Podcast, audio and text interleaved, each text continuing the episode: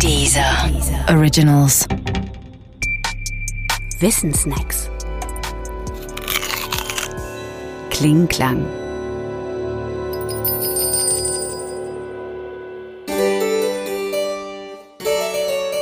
Vom Cembalo zum leise Laut.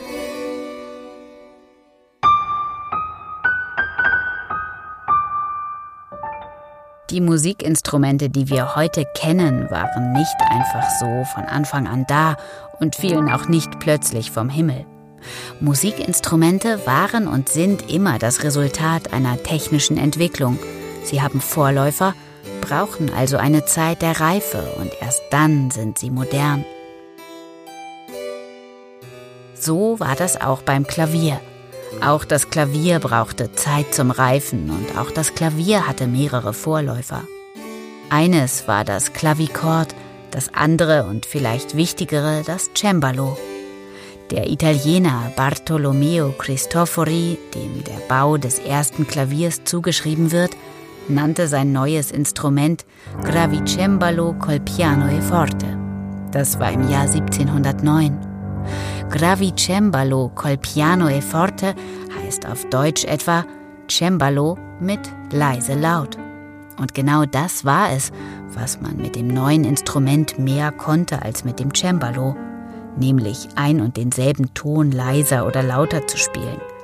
Dieser Unterschied war so enorm, dass er später zur alleinigen Bezeichnung wurde, denn Piano Forte, wie das Klavier später hieß, bedeutet ja nichts anderes als leise laut. Der technische Unterschied zwischen Cembalo und Klavier liegt dabei in der Art und Weise, wie die Saiten zum Klingen gebracht werden.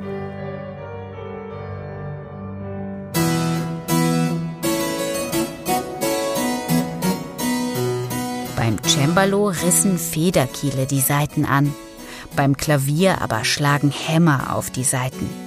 Der Unterschied ist gewaltig, denn das Anreißen einer Saite ist zweiwertig. Will sagen, entweder wird die Saite angerissen und klingt oder sie wird nicht angerissen und klingt nicht. Ein drittes, ein lauter oder leiser, gibt es nicht. Das aber gibt es beim Klavier, denn dort ist die Lautstärke abhängig von der Stärke des Hammerschlags und die wiederum von der Stärke des Tastenanschlags. Die Folgen dieser Erfindung waren vergleichsweise dramatisch. Auch wenn Christoforis Klaviere anfänglich keinen Anklang fanden, setzten sie sich nach und nach durch, auch als Hausinstrumente. Und das Cembalo kam aus der Mode. Parallel dazu änderte sich auch die Komposition. Das Cembalo verharrte als Instrument der Barockmusik. Für Klavier hingegen mussten neue Kompositionen erst erdacht werden. So ist das eben, wenn Nachfolger ihre Vorgänger ersetzen.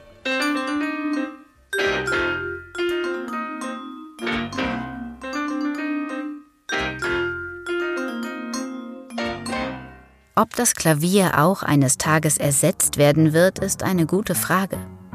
Die Gegenwart hält sich fälschlicherweise immer für den Endpunkt der Entwicklung. Und das ist immer falsch. Vermutlich wird irgendwann deshalb auch das gerade so sehr geschätzte Klavier aus der Mode kommen. Für die Musikinstrumente gilt auch wie für die Technik als Ganzes. Nichts war von Anfang an da und nichts wird für immer da sein.